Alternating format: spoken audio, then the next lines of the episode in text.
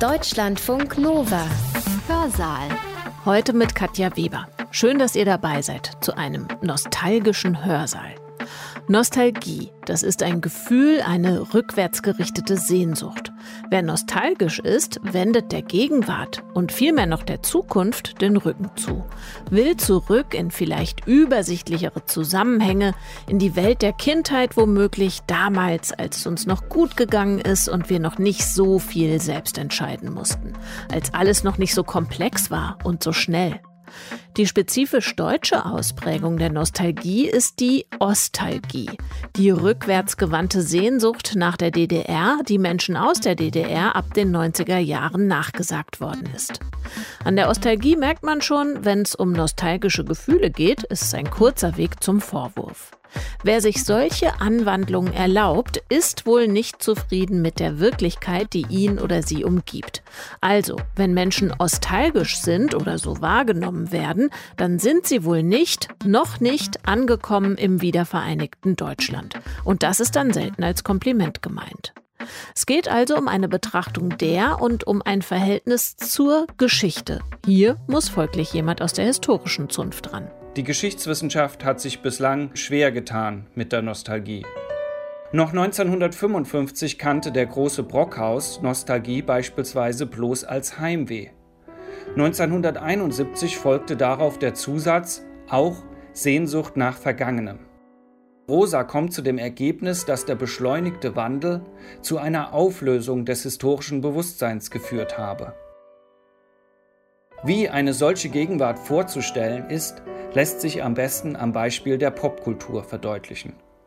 Dank aufeinanderfolgender technischer Innovationen wie iPod Shuffle, YouTube und Spotify und so weiter springen wir mühelos von einem Song zum anderen durch die verschiedenen Epochen. Dabei löst sich jeder Sinn für Chronologie und Historizität auf. Huch, sind wir also in einer ahistorischen Zeit angekommen? Tobias Becker wird das gleich genauer beleuchten. Er ist wissenschaftlicher Mitarbeiter am Friedrich-Meinecke-Institut der Freien Universität in Berlin. Gerade arbeitet er an seiner Habilitationsschrift zum großen Gestern. Er will die Geschichte der Nostalgie schreiben. Denn natürlich hat auch ein Begriff, der eine rückwärtsgewandte Sehnsucht beschreibt, eine Geschichte. Am 14. Juni 2021 hat er auf dem Doktorandinnenforum zur Zeitgeschichte am Leibniz-Zentrum für zeithistorische Forschung Potsdam vorgetragen.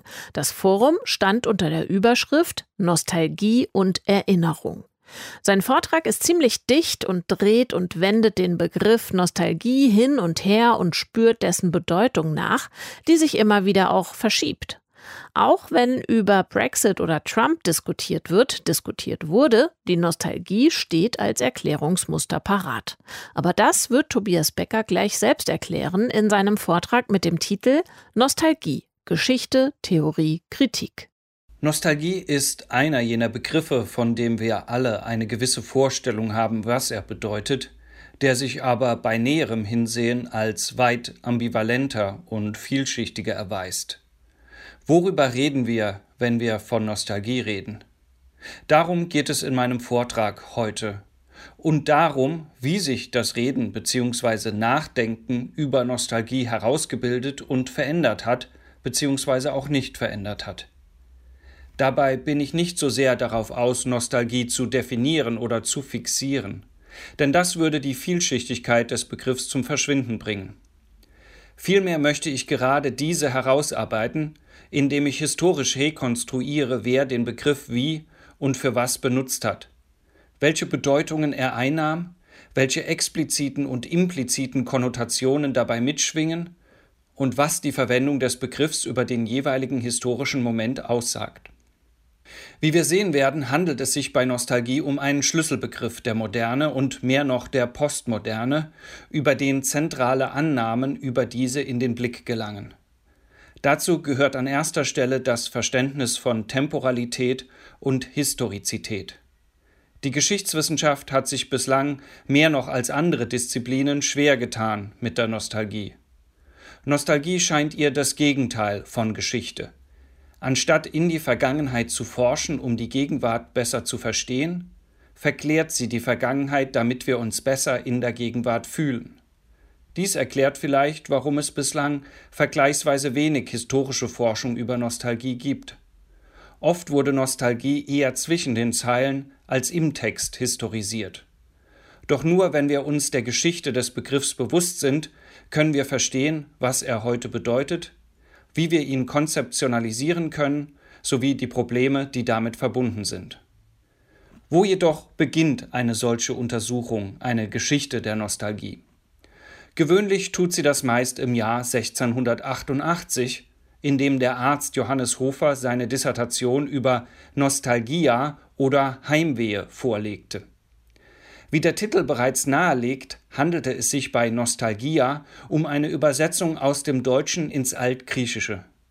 In seiner medizinischen Praxis mit einer pathologischen und mitunter tödlich Form von Heimweh konfrontiert, prägte Hofer dafür den Neologismus Nostalgia als medizinischen Fachbegriff, indem er sich bei Homer die Begriffe Nostos Heimkehr und Algos Schmerz borgte.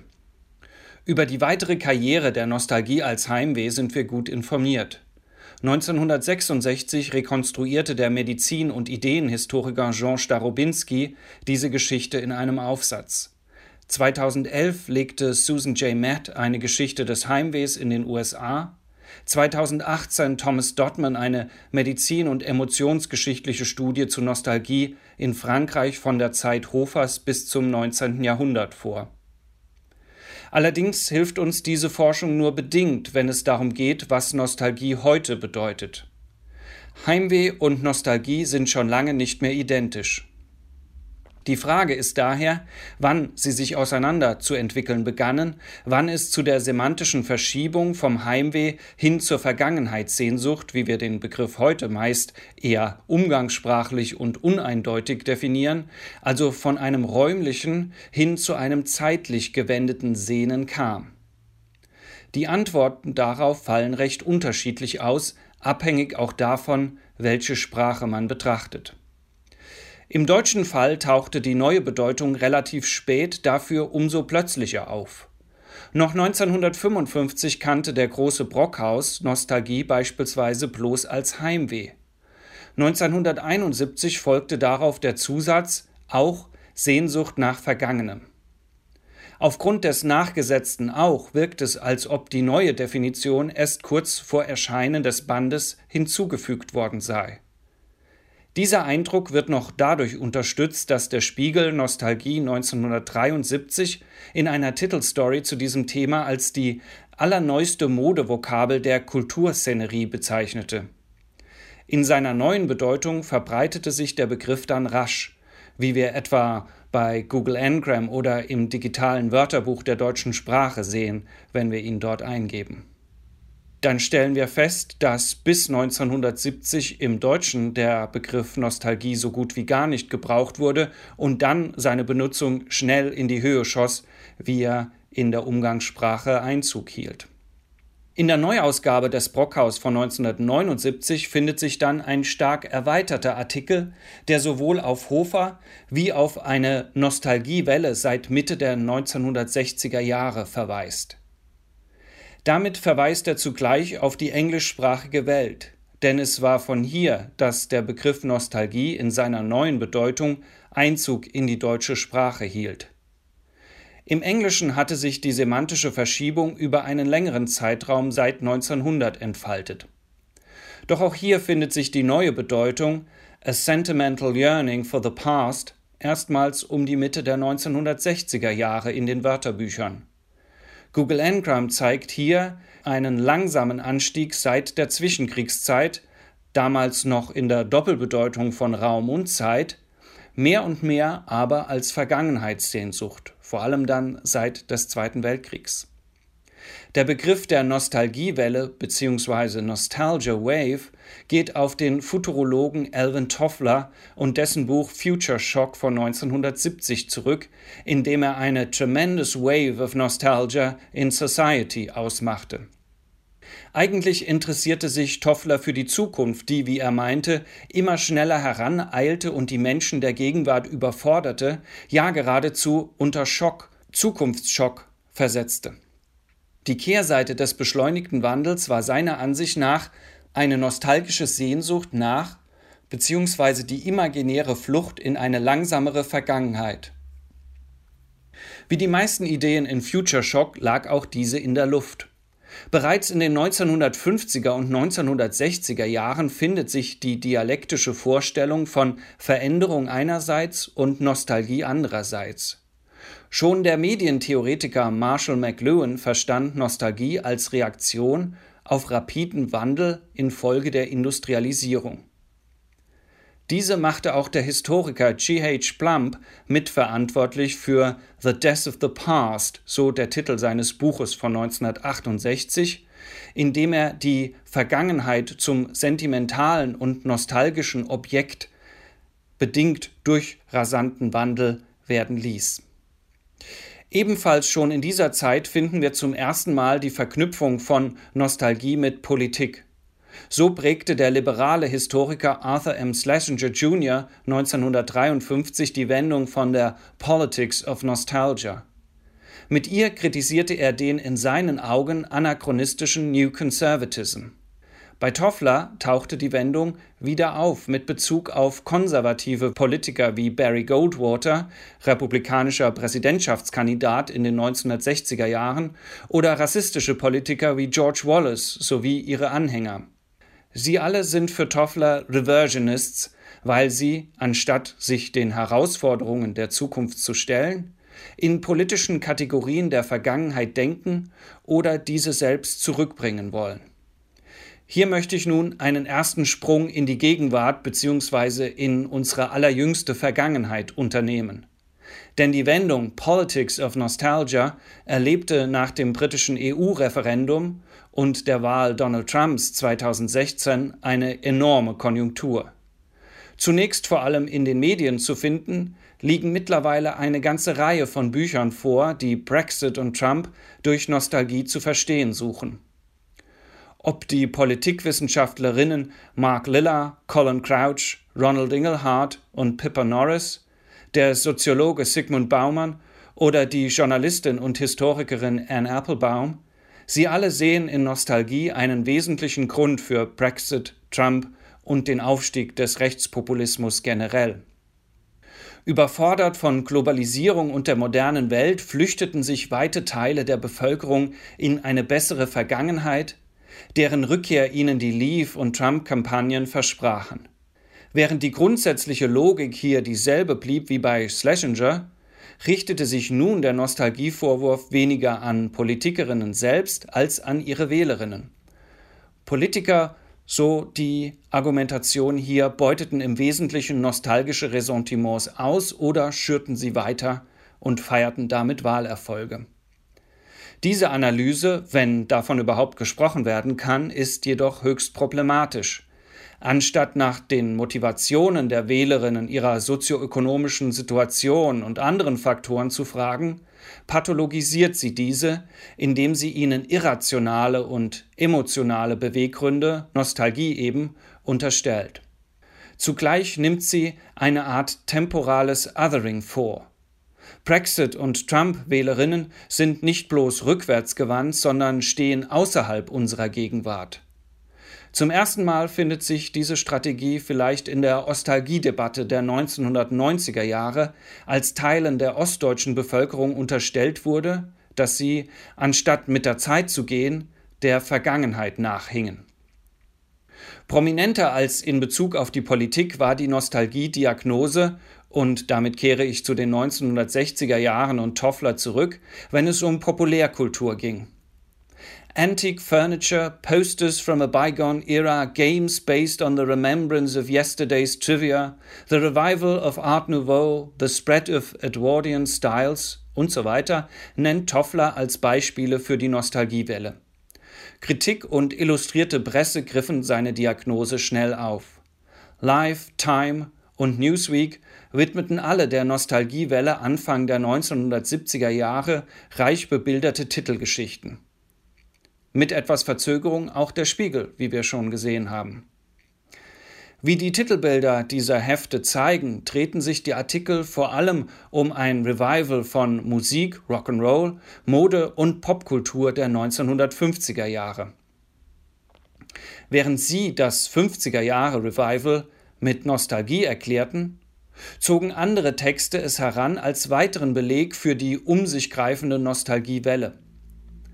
Wie im Bereich der Politik, so galt Nostalgie auch hier als negativ, als Ausweis, dass die Popkultur, anstatt Neues zu produzieren, bloß Altes recycelte und wiederbelebte.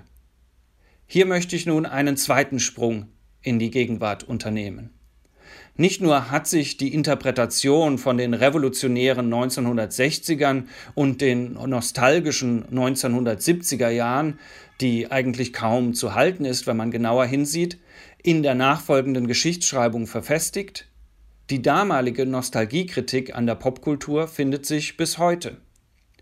Popkritiker wie Simon Reynolds und Mark Fisher zufolge hat die Tendenz, die in den 1970er Jahren begann, in der Folge weiter zugenommen und mit den 2000er Jahren einen Höhe oder besser gesagt Tiefpunkt erreicht.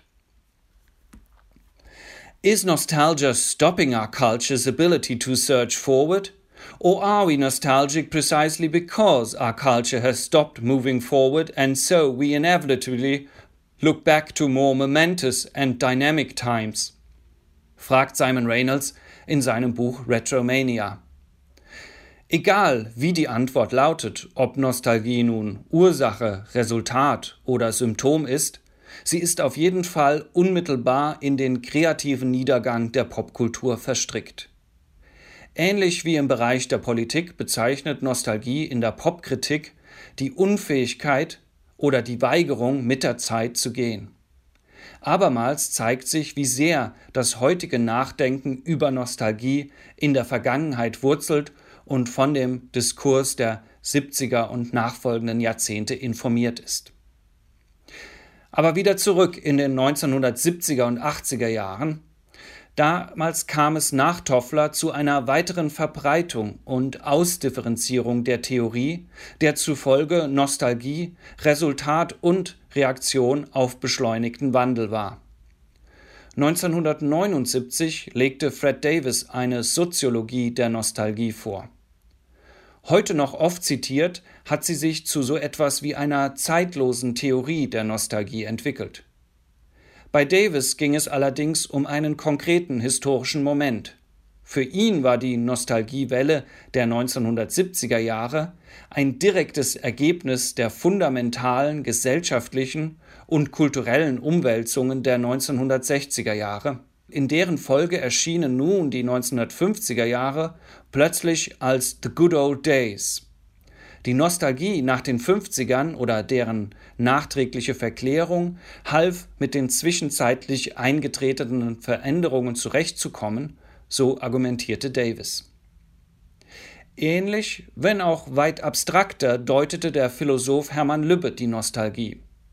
Für ihn war sie kulturelle Kompensation eines wandlungstempobedingten Schwunds an Vertrautheit.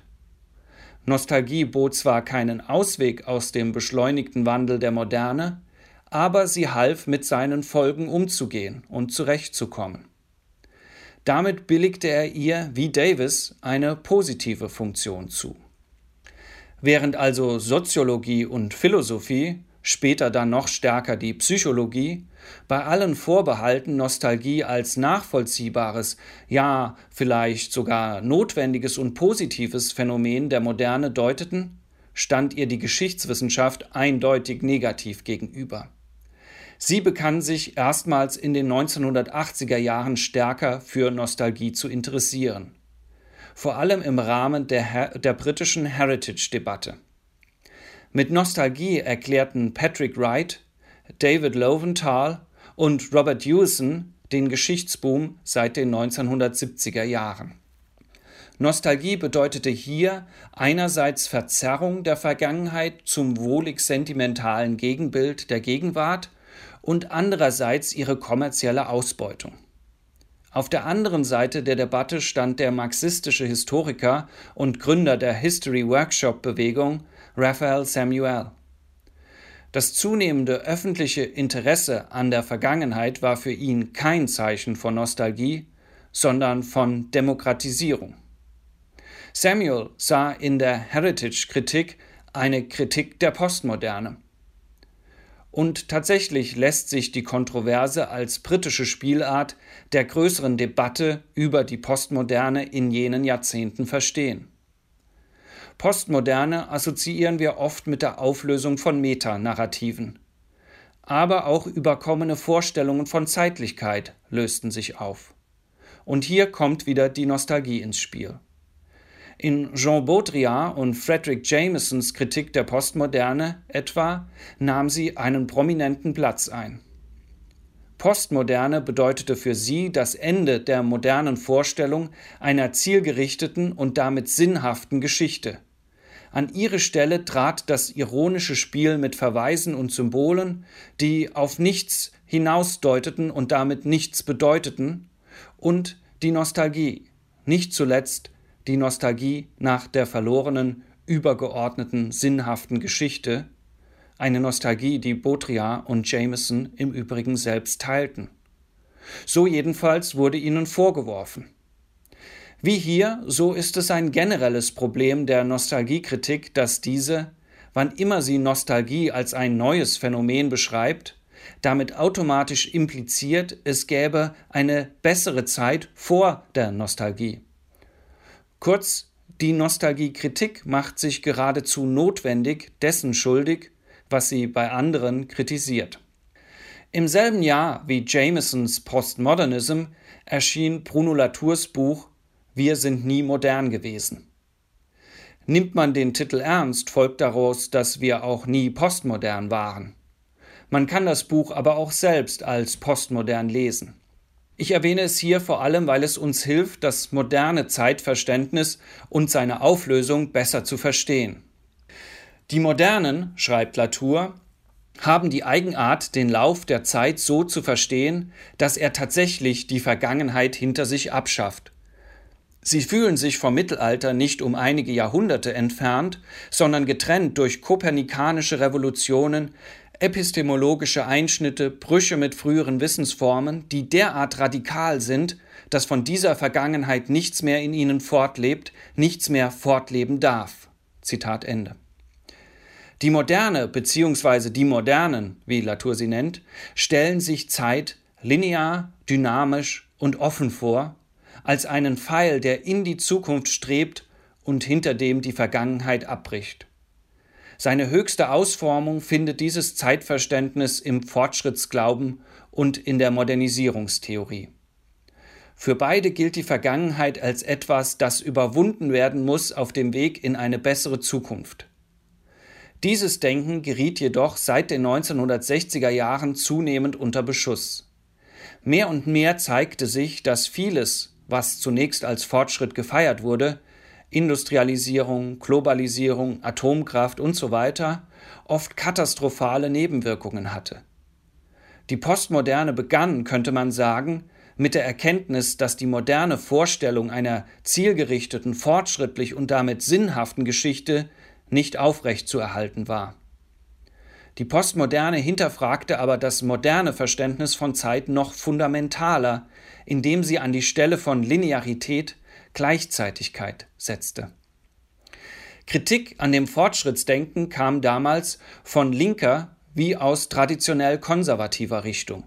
Etwa von dem amerikanischen Historiker Christopher Lash, der in The True and Only Heaven, wie Jamesons und Latours Bücher 1991 erschienen, mit dem Fortschritt abrechnete. Dabei kam er auch auf die Nostalgie zu sprechen. Anders als für andere Kritiker stand sie für ihn nicht im Gegensatz zum Fortschrittsdenken, sondern war eine Spielart von ihm. Während der Fortschritt die Vergangenheit als tot bzw. als das zu überwindende betrachtete, verniedlichte die Nostalgie sie zur langsamen, guten alten Zeit. Auf unterschiedliche Weise betonten so beide die Überlegenheit der Gegenwart. Lash lehnte die Nostalgie aber nicht nur als traditionell konservativer, sondern auch als traditioneller Historiker ab. Nostalgie, so argumentierte er, stelle gerade keine Verbindung zur Vergangenheit her, sondern untergrabe den Sinn für Geschichte, da sie sie nicht als etwas Lebendiges begreife. Aus einer ganz anderen, nämlich der postmodernen Richtung kommen, begriff der Geschichtstheoretiker Frank Ankersmith die Nostalgie ganz ähnlich in seinem Buch History and Topology von 1994. Wenn Ankersmith Nostalgie als die intensivste und authentischste Erfahrung der Vergangenheit beschreibt, klingt das zunächst wie ein Widerspruch zu Lash. Was wir jedoch laut Ankersmith in der Nostalgie erfahren, ist gerade nicht die Vergangenheit, sondern deren Uneinholbar und Unerreichbarkeit oder anders gesagt, die Differenz und Distanz zwischen Gegenwart und Vergangenheit. Er verstand im Unterschied zu vielen anderen Kritikerinnen die Nostalgie als ein individuelles, ein persönliches Gefühl, weniger als ein kulturelles und kulturelles, kollektives Phänomen. In der Nostalgie erkennen wir, so Ankersmith, dass die Vergangenheit ontologisch gesehen keine Realität besitzt, sondern tot, abwesend ist. Das war für Ankersmith der Grund, warum traditionelle, historistisch und positivistisch geprägte Historikerinnen wie Lash sie so vehement ablehnten. Gerade dies aber machte sie für Ankersmith als postmodern so interessant, bestätigte sie doch seine Auffassung von der Vergangenheit als zurück gelassen, zwar in der Gegenwart vorwirkend, aber nur in dieser rekonstruierbar und nicht länger lebendigen. In der Analyse weitgehend übereinstimmend unterscheiden sich beide Parteien grundlegend in ihrer Bewertung. Ankersmiths Verteidigung der Nostalgie hilft uns so zu verstehen, warum Historikerinnen sich oft so schwer tun mit ihr. Weit mehr als die Vergangenheit zu verzerren, nagt sie an den Grundfesten der Geschichtswissenschaft und dem historischen Bedenken überhaupt, auf der sie fußt. Die Postmoderne stellte jedoch nicht nur überkommene Vorstellungen von Zeitlichkeit in Frage, sie betonte den narrativen und konstruierten Charakter von Geschichtsschreibung und forderte sie auch dadurch heraus. Eine Antwort auf diese Herausforderung war der Memory Boom, ein verstärktes Interesse an Erinnerung seit den 1980er Jahren. War die klassische Geschichte konstruiert, vielleicht ließ sich hier in der Erinnerung ein authentischer Zugang zur Vergangenheit finden. Obwohl es eigentlich nahe gelegen hätte, interessierten sich die Memory Studies zunächst kaum für Nostalgie möglicherweise weil sie sich selbst dem Vorwurf ausgesetzt sahen, einem nostalgischen Blick auf die Vergangenheit Vorschub zu leisten. Erst zu Beginn der 2000er Jahre geriet die Nostalgie durch sie verstärkt wieder in den Blick. Zu nennen sind hier vor allem The Future of Nostalgia der Literaturwissenschaftlerin Svetlana Boym sowie die Arbeiten des Historikers Peter Fritschi. Ihre Ausgangspunkte waren denkbar verschieden. Bäum interessierte sich für die Transformationen in Osteuropa infolge des Untergangs des Kommunismus, Fritschi für die Folgen der Französischen Revolution. Dennoch finden wir ein durchaus ähnliches Verständnis von Nostalgie. Denn für beide war Nostalgie ein modernes Phänomen, das mit dem modernen Verständnis von Zeit und Geschichte um 1800 entstanden war das sich aber zugleich antithetisch zur Moderne verhielt. Nostalgie, so Bäum, sei eine Rebellion gegen die moderne Idee von Geschichte und Fortschritt. Nostalgie, so Fritschi, suche die Moderne heim wie ein unwillkommener Doppelgänger. Bäum sprach ganz ähnlich von Moderne und Nostalgie als Jekyll und Hyde. Entstanden als Reaktion auf einen fundamentalen historischen Bruch trat sie stets in Phasen beschleunigten Wandels wieder auf. Im Grunde war diese Idee nicht neu. Wie wir gesehen haben, war sie bereits bei Toffler angelegt und tauchte auch danach bei anderen Denkern, wie zum Beispiel bei Davis und Lübbe, wieder auf. Bäum und Fritschi waren allerdings die ersten, die sie derart dezidiert formulierten und vor allem datierten. Einigermaßen neu war auch, zumindest für Historikerinnen, dass sie Nostalgie zwar ambivalent, aber nicht rundweg negativ sahen. So unterschied Bäum zwischen einer nützlichen, reflexiven und einer schädlichen, restaurativen Nostalgie. Für Fritschi stand fest, dass es ohne Nostalgie auch kein historisches Bewusstsein gebe. Sie waren die zwei Seiten einer Medaille des modernen Zeitverständnisses, dessen Alternative nur der, so Fritchie, Albtraum einer ewigen Gegenwart sein konnte. Glaubt man verschiedenen Gegenwartsdiagnosen der vergangenen zwei Jahrzehnte, so hat uns dieser Albtraum inzwischen eingeholt. Ich meine die Diagnose des Präsentismus.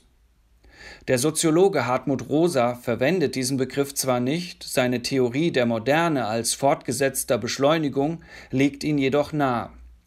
Denn Rosa kommt zu dem Ergebnis, dass der beschleunigte Wandel zu einer Auflösung des historischen Bewusstseins geführt habe.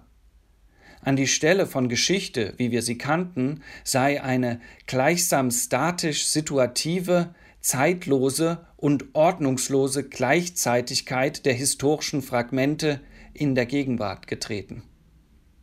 Mit der Zukunft ist uns also auch die Vergangenheit abhanden gekommen. Im Gegensatz zu Fritchie wird für Rosa Nostalgie dadurch aber nicht unmöglich.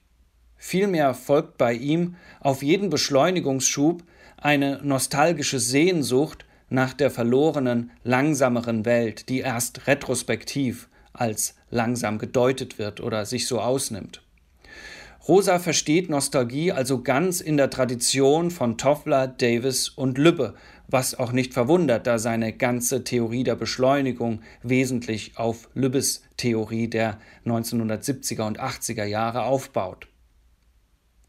Noch mehr als mit Rosas Beschleunigungstheorie verbindet sich die Präsentismusdiagnose mit den Büchern Regime d'historicité von François Artaud und Unsere breite Gegenwart von Hans-Ulrich Gumbrecht.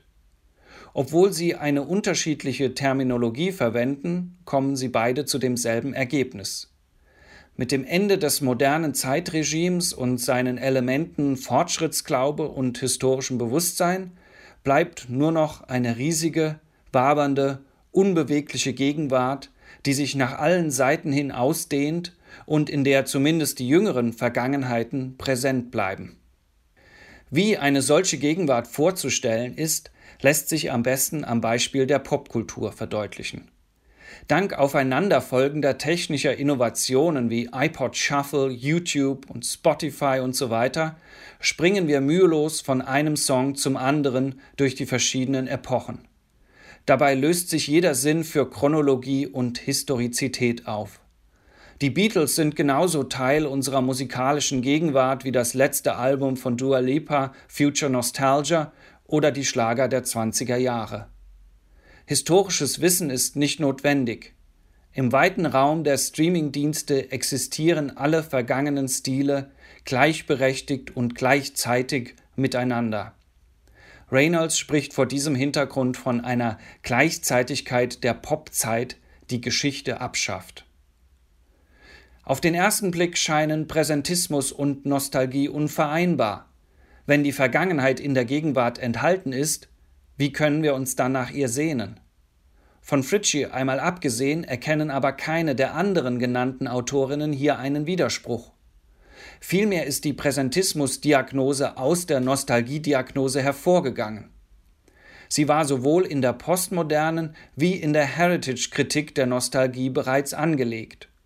Schon Baudrillard und Jameson beobachteten die Auflösung des historischen Denkens, also des Denkens, dass sich jedes Phänomen nur durch seine Entwicklung in der Zeit erklären lässt.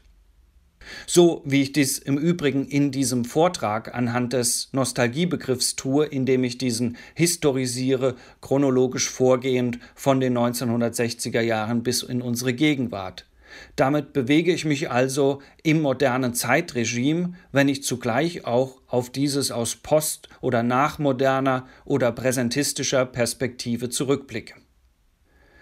Liest man die Bücher der Heritage-Kritik genau, dann ist auch dort zwar von einer Omnipräsenz der Vergangenheit die Rede, zugleich jedoch davon, dass sie von der Gegenwart verschluckt wird. In Neuauflagen der Bücher von Wright und Lowenthal aus den Jahren 2008 respektive 2015 greifen diese die Präsentismusdiagnose mit Verweis auf Artok und Gumbrecht auf. Wir sprechen von der Vergangenheit im Tempus der Gegenwart, meint Lowenthal. einst ein fremdes Land, a foreign country, sei diese zu einer gesäuberten Version unserer Gegenwart geworden. Von heute aus gesehen antizipierten also Heritage und postmoderne Kritik die Präsentismusdiagnose oder bereiteten sie vor. Der größere Kontext war jedoch überall die Ab- oder Auflösung des modernen Zeitregimes in Gleichzeitigkeit. Was lernen wir nun aus diesem Überblick über das Nachdenken, über Nostalgie, über mehr als ein halbes Jahrhundert hinweg? Erstens lernen wir, dass der Begriff Nostalgie von Anfang seiner semantischen Neubestimmung an ein negativer, pejorativer, polemischer Begriff war und dies auch vor allem in seiner wissenschaftlichen Benutzung. Fast immer war er eine Fremdzuschreibung an die Adresse eines anderen.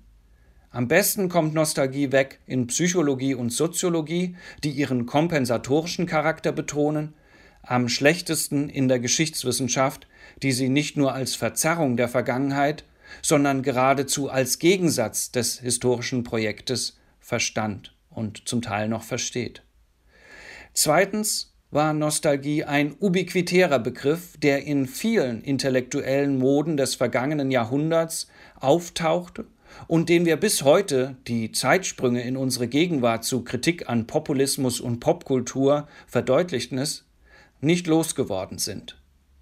Dabei wirken die Deutungen, wie sie seit den 1960er Jahren entstanden sind, immer noch nach, so dass sich, was Nostalgie bedeutet, nur historisch begreifen lässt. Drittens finden wir zwar nur wenige historische Untersuchungen über Nostalgie, aber eine implizite Historisierung. Quer über alle hier genannten Texte hinweg ist Nostalgie, wenn nicht gar ein Gegenwartsphänomen, so zumindest doch eins der Moderne, das zugleich im Gegensatz zu dieser steht. Hier macht sich nun meine Kritik fest. Erstens. Egal wie man nun Nostalgie in ihrer modernen Spielart definiert, ob als Sehnsucht nach der Vergangenheit oder als Glaube, dass die Vergangenheit besser als die Gegenwart sei, keine dieser Vorstellungen ist wirklich neu. Im Gegenteil, weiten wir den Blick, so zeigt sich, dass dies in der Vormoderne in den meisten europäischen wie außereuropäischen Kulturen das Grundverständnis von Geschichte prägte. Die Vergangenheit war das goldene Zeitalter, Wandel an sich war verdächtig, gewollte Veränderungen kleideten sich in das Kleid der Rückkehr, der Renaissance, Reformation oder Revolution. Zweitens. Was neu war in der Moderne vor dem Hintergrund des modernen Zeitverständnisses war die Nostalgiekritik. Denn wenn Veränderung gut war, Fortschritt das Ideal, dann freilich musste zurückblicken verdächtig sein, ein Fehler im System. Dass die Nostalgiekritik vor allem seit den 1960er Jahren laut wurde, unterstreicht diese Theorie. Denn es war zu diesem Zeitpunkt, dass Moderne und Fortschritt auf neue und fundamentale Weise in Frage gestellt wurden. Die Nostalgiekritik, die auf dem Boden des modernen Zeitverständnisses stand, war, so meine These, nichts anderes als eine verhüllte Verteidigung von Moderne und Fortschritt, eben jenes modernen Zeitverständnisses. Dieser ideologische Hintergrund muss mitgedacht werden, wenn wir den Begriff benutzen. Damit deutet sich drittens bereits an, dass was als Nostalgie kritisiert wurde und wird, eigentlich eine größere, kompliziertere Entwicklung war, nämlich die Auflösung des modernen Zeitverständnisses und seine Ersetzung durch eine, man mag sie Präsentismus oder breite Gegenwart oder Pluritemporalität nennen, Vorstellung von Gleichzeitigkeit. Diese war allerdings selbst weniger etwas Neues, als eine Rückkehr zu einem älteren Verständnis von Temporalität und Historizität. Das moderne, futuristisch oder historische Zeitregime ist es immer zugleich nach vorne blickend in die Zukunft und nach hinten die Gegenwart aus der Vergangenheit begreifend, wirkt damit als eine kurzweilige Anomalie. Stimmt die Präsentismusdiagnose, ist es gut möglich, dass es in Zukunft weder ein historisches Denken, wie wir es kennen und als Historikerinnen pflegen, mehr geben wird, noch eine Nostalgie. Da im Präsentismus die Vergangenheit und damit auch das vergangene Zeitregime, das moderne Zeitregime mit enthalten ist, ist es jedoch ebenso gut möglich, dass sie in einer Nische fortbestehen wird. Tatsächlich könnte die Nostalgie, wenn wir sie mit Ankersmith konzeptionalisieren, sogar eine nützliche Rolle spielen. Mithilfe eigener persönlicher nostalgischer Erfahrung im Ankersmithschen Sinne, also Erinnerungen, in denen wir die Distanz und Fremdheit zwischen dem erinnernden und dem erinnerten Moment erleben, können wir uns die Distanz und Fremdheit der Vergangenheit insgesamt vor Augen führen. So verstanden kann man die Nostalgie als Idealbeispiel einer Chronoferenz im Sinne Achim Landwehrs bestimmen. Darunter fasst Landwehr Relationierungen, mit denen Bezüge zwischen anwesenden und abwesenden Zeiten errichtet werden. Nichts anderes aber, so könnte man argumentieren, passiert in der nostalgischen Erinnerung, in der wir die Vergangenheit gleichzeitig als anwesend und abwesend beziehungsweise als anwesende Abwesenheit erfahren. In diesem Sinn können wir möglicherweise von der Nostalgiekritik über die Kritik der Nostalgiekritik hin zu einer positiven Konzeptionalisierung, einem positiven Begriff von Nostalgie vordringen. Was ist und was kann Nostalgie? Sind die, die anderen Nostalgie vorwerfen, nicht selbst nostalgisch, weil sie zurück wollen, nämlich zur Idee von Fortschritt? Könnte die Auseinandersetzung mit Nostalgie sinnstiftend sein, statt nur als Vorwurf zu taugen? Diese Fragen hat der Geschichtswissenschaftler Tobias Becker aufgeworfen und beantwortet in seinem Vortrag mit dem Titel Nostalgie Geschichte, Theorie, Kritik. Gehalten hat er ihn am 14. Juni 2021 am Zentrum für zeithistorische Forschung Potsdam. Wenn ihr Lust habt auf weitere tiefbohrende wissenschaftliche Vorträge, ihr findet die in unserem geräumigen Archiv unter www.deutschlandfunknova.de/slash Hörsaal. Klar, da findet ihr auch weitere historische oder meinetwegen geschichtstheoretische Vorträge, aber genauso Vorträge aus allen anderen Wissenschaftsdisziplinen. Viel Spaß beim Stöbern und beim Hören. Katja Weber bedankt sich herzlich fürs Zuhören. Bis bald. Deutschlandfunk Nova. Hörsaal. Samstag und Sonntag um 18 Uhr. Mehr auf deutschlandfunknova.de.